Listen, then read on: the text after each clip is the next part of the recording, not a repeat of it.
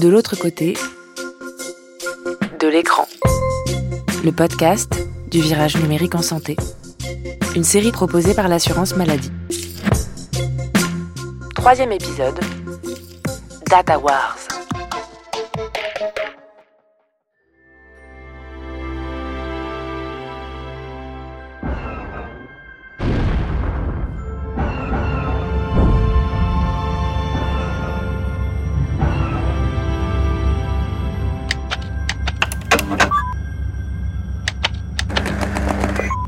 Regarde RGP2. J'en perçois aussi sur Alpha du Centaure. RG, désactive les brouilleurs s'il te plaît. Voilà. J'en trouve aussi quelques traces près de la nébuleuse THX 1318.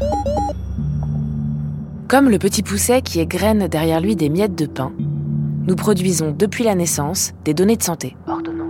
Par exemple, quand nous allons chez le médecin, ou à l'hôpital, ou encore à la pharmacie, ou même dans nos vies en ligne. Échange sur des messageries. Jamais on a eu autant de données sur la santé des personnes ou des sociétés.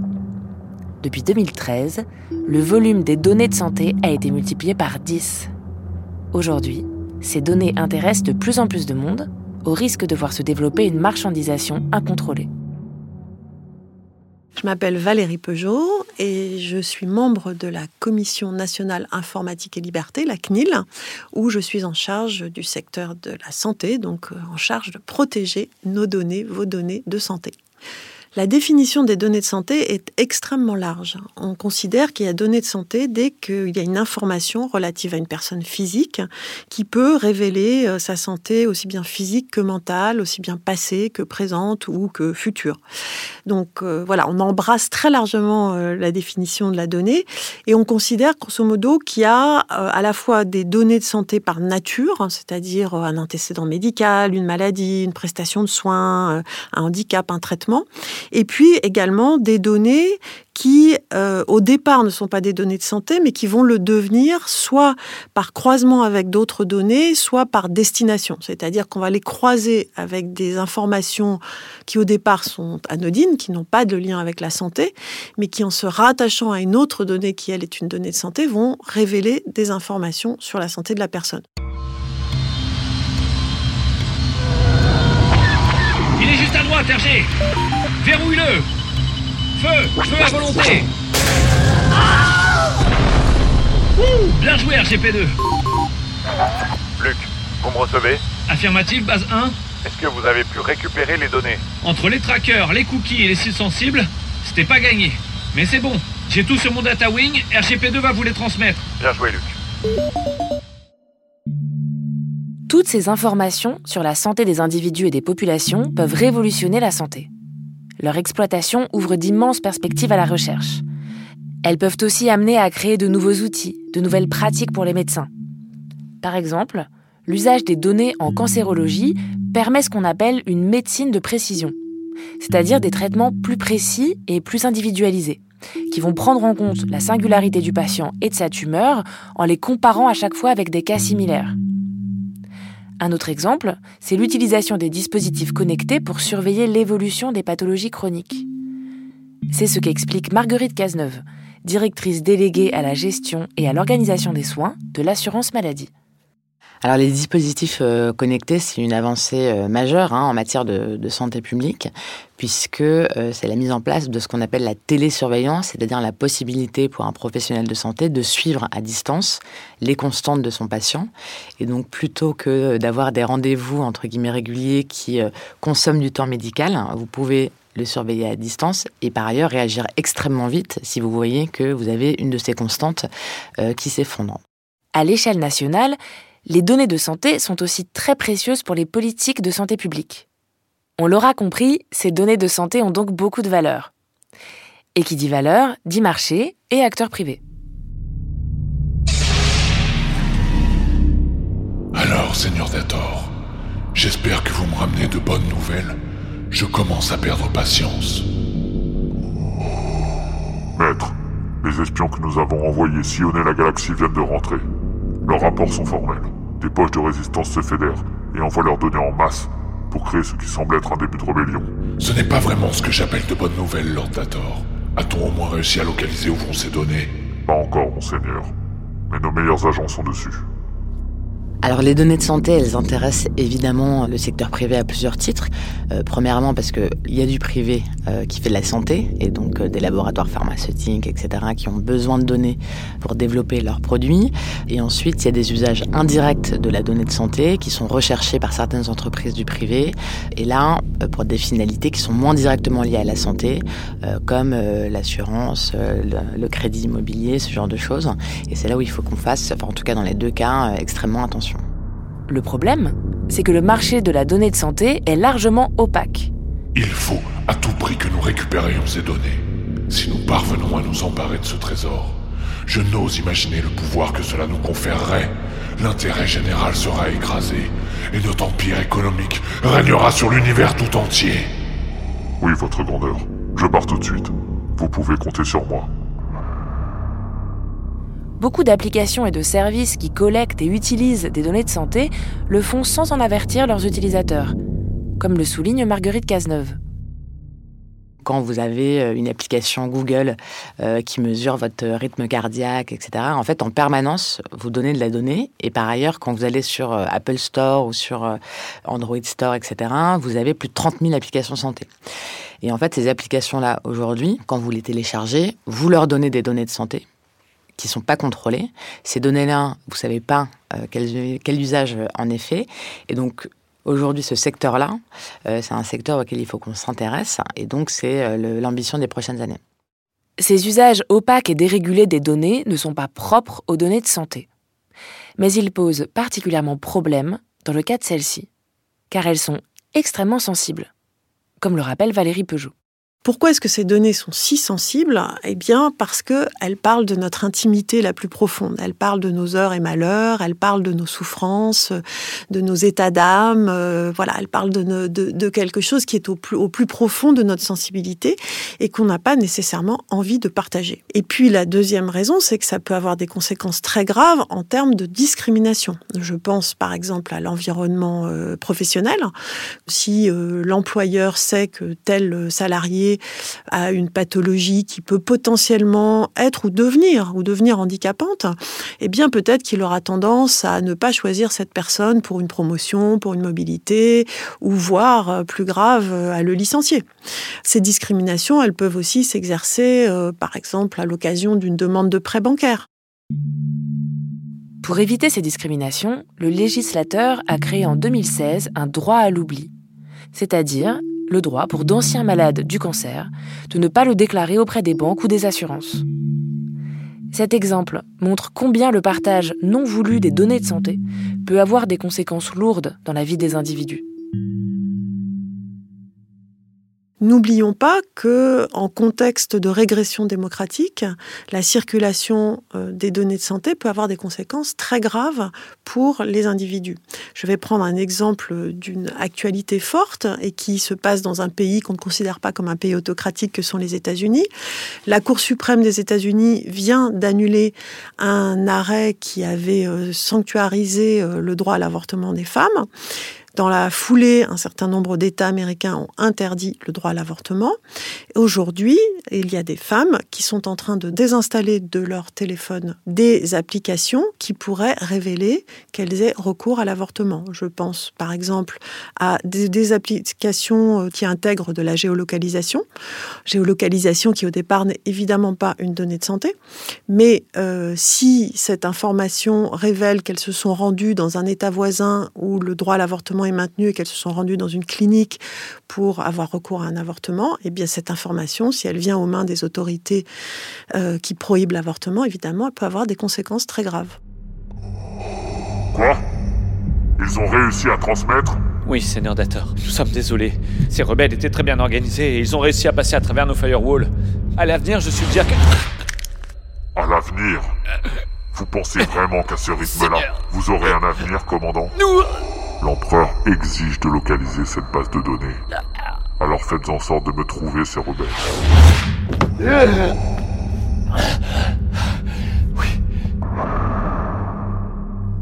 Dans la question des données de santé coexistent donc deux nécessités contradictoires. D'un côté, ouvrir l'accès au plus de données possible, pour faire progresser la médecine et la connaissance.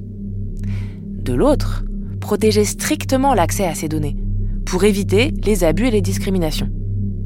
C'est pour arbitrer cette tension qu'intervient la régulation. Aujourd'hui, le secteur est dominé par trois grands acteurs. Les États-Unis, la Chine et l'Union européenne. Chacun incarne une approche différente de l'utilisation des données de santé, comme l'explique Dominique Pont. On l'a déjà rencontré dans l'épisode 1. C'est lui qui a piloté la stratégie du virage numérique de la santé et a depuis quitté la délégation ministérielle au numérique en santé. sans être euh, caricatural, si on compare euh, aujourd'hui euh, l'idéal qu'on pourrait se donner en Europe pour construire notre propre trajectoire du numérique et, et ce qui a déjà été développé avec brio par les Américains d'un côté et depuis quelques années par les Chinois, et sans aucun jugement moral, juste c'est un fait la vision américaine, elle est empreinte de leur tradition de pensée, qui est libérale et libertaire. Côté euh, chinois, on est dans une vision un peu plus euh, autocratique, hein, un peu plus liberticide, et ils s'en cachent pas. C'est leur vision euh, du numérique, qui n'est pas non plus quand même notre tradition de pensée à nous. Et donc moi, je pense qu'il y a une troisième voie, dont l'éthique, ça doit être notre étendard et, notre emblème. Et, et ce que je crois, c'est que c'est comme ça qu'on va attirer les talents. En Europe, la collecte et l'exploitation des données en général et des données de santé en particulier est très encadrée par le Règlement général de protection des données, le RGPD. L'encadrement européen des données à caractère personnel en général et des données de santé en particulier est aujourd'hui le cadre le plus protecteur pour le droit des personnes. Aux États-Unis, on n'a pas de cadre général comme le RGPD. On a quelques cadres spécifiques pour la protection des données des enfants et un cadre spécifique pour les données de santé. Mais je dirais qu'il y a quand même une différence de philosophie globale euh, pourquoi? Aux États-Unis, l'idée euh, que les données de santé sont finalement une marchandise comme une autre ne heurte personne. Et euh, on voit qu'il y a des accords commerciaux qui sont signés tous les jours entre des établissements de santé et des entreprises privées pour que ces dernières puissent réutiliser les données de santé. Qu'est-ce que c'est que ça? On dirait que l'on capte un flux. Affinez les coordonnées. Nom d'un druide. Prévenez de suite le seigneur d'Ator. Alors, commandant, j'espère que cette fois-ci je ne me déplace pas pour rien. Non, seigneur, au contraire. Regardez, c'est exceptionnel. Si nous remontons le flux, nous saurons exactement où se trouve leur database. Nous sommes sur la bonne voie. Continuez. En France, c'est la CNIL, la Commission nationale informatique et liberté, qui est chargée de la mise en œuvre du RGPD et de vérifier que l'usage des données de santé y soit bien conforme. La CNIL a ainsi accompagné l'assurance maladie lors du déploiement de mon espace santé, pour vérifier qu'il soit bien conforme au RGPD. Par exemple, contrairement à, ce qui était avant la situation pour le DMP, le dossier médical partagé, dans le cadre du nouveau DMP et de l'espace numérique en santé, il y a une ouverture par défaut. C'est-à-dire qu'on ne demande pas aux patients, aux personnes de faire une démarche pour l'ouverture de cet espace numérique en santé. Il est ouvert par défaut, libre à la personne de s'y opposer ou de le fermer euh, si la personne change d'avis au bout d'un moment. Donc on a veillé à, ce qu'il y ait une qualité d'information de la personne pour qu'elle puisse vraiment comprendre qu'elle a le choix, qu'elle puisse exercer son droit d'opposition. On s'est aussi penché plus spécifiquement sur la question des mineurs, euh, parce que dans le cadre des mineurs, bah, c'est évidemment leurs responsables légaux, leurs parents euh, qui ont accès à leur espace numérique en santé. Or, on sait qu'il y a, euh, notamment à partir de l'adolescence, un certain nombre d'informations que les mineurs n'ont pas nécessairement envie que leurs parents en aient connaissance. Et donc, la loi prévoit hein, qu'ils puissent ne pas partager certaines informations avec leurs parents. La régulation ne se fait pas que par la loi. Elle peut passer par d'autres canaux. C'est aussi un des rôles de l'assurance maladie en tant qu'acteur de confiance de l'écosystème des données de santé. Aujourd'hui, vous allez sur Apple Store, vous pouvez avoir accès à n'importe quelle application de santé et des applications de santé qui prennent vos données de santé. Et donc, il n'y a pas de règle d'accès au marché parce qu'en fait, euh, aujourd'hui, on ne vous interdit pas d'aller sur Google, on ne vous interdit pas euh, d'avoir accès à des applications qui viennent de Chine, de Russie ou des États-Unis. Mais en revanche, il faut qu'on trouve une manière au moins de référencer ou de labelliser les applications euh, qui respectent nos normes à nous, c'est-à-dire nos normes de sécurité, nos normes éthiques, et vérifier que euh, euh, une application, par exemple, qui donne des conseils en matière de santé, elle respecte bien les normes qui sont données par la haute autorité de santé. Si on a une application qui dit le contraire, vous avez un risque de mésusage, de perte de qualité des soins, pour le patient, euh, pour le professionnel de santé, etc. Et donc ça fait partie aussi des choses qu'on doit vérifier. Et donc là, dans le cadre de mon espace santé, on va lui proposer un certain nombre d'applications euh, privées qu'on va euh, référencer. Donc on a une commission de référencement qui inclut la CNIL et donc on les regarde les unes après les autres et on va les proposer aux usagers. Allez Luc. Jamais Dark Dator, vous m'entendez? Jamais Si tu me cèdes toutes tes données, nous pourrons avoir un empire entre nos mains. Ah, mais la santé n'est pas une marchandise comme les autres. Ne vois-tu pas le pouvoir que nous pourrions en tirer, toi et moi, côte à côte? Je ne vous rejoindrai jamais, vous et le côté obscur de la data. Jeune imbécile, votre protection ne vous mènera qu'à votre perte. Tu fais donc fausse route. L'empereur lui-même tombera sous le poids de sa propre cupidité. Non Plus L'assurance maladie peut participer à la régulation de l'écosystème en agissant via d'autres leviers. Par exemple, ses discussions et négociations avec les professionnels de santé.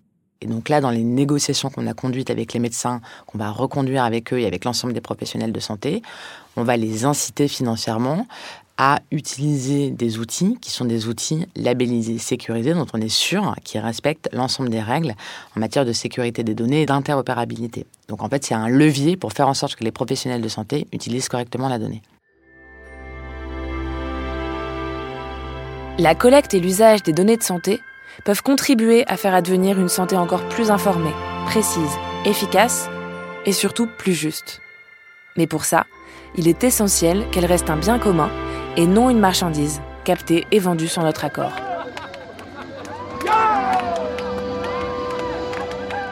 Bien joué, Luc.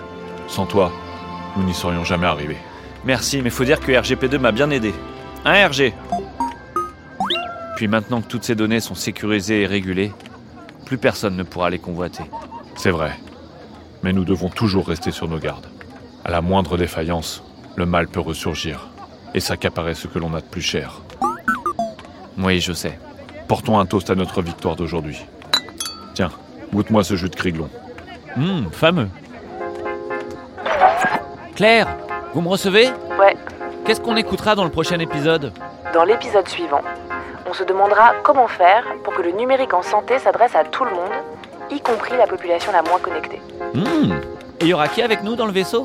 Eh bien, Ivan Skelbut, directrice des partenariats à Pôle emploi, et Fanny Richard, directrice de l'intervention sociale et de l'accès aux soins à l'assurance maladie.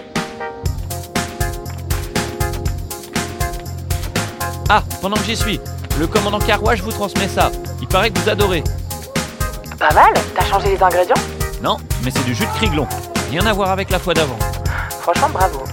Vivement le prochain épisode.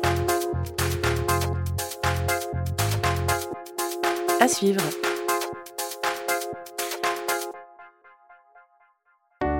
L'assurance maladie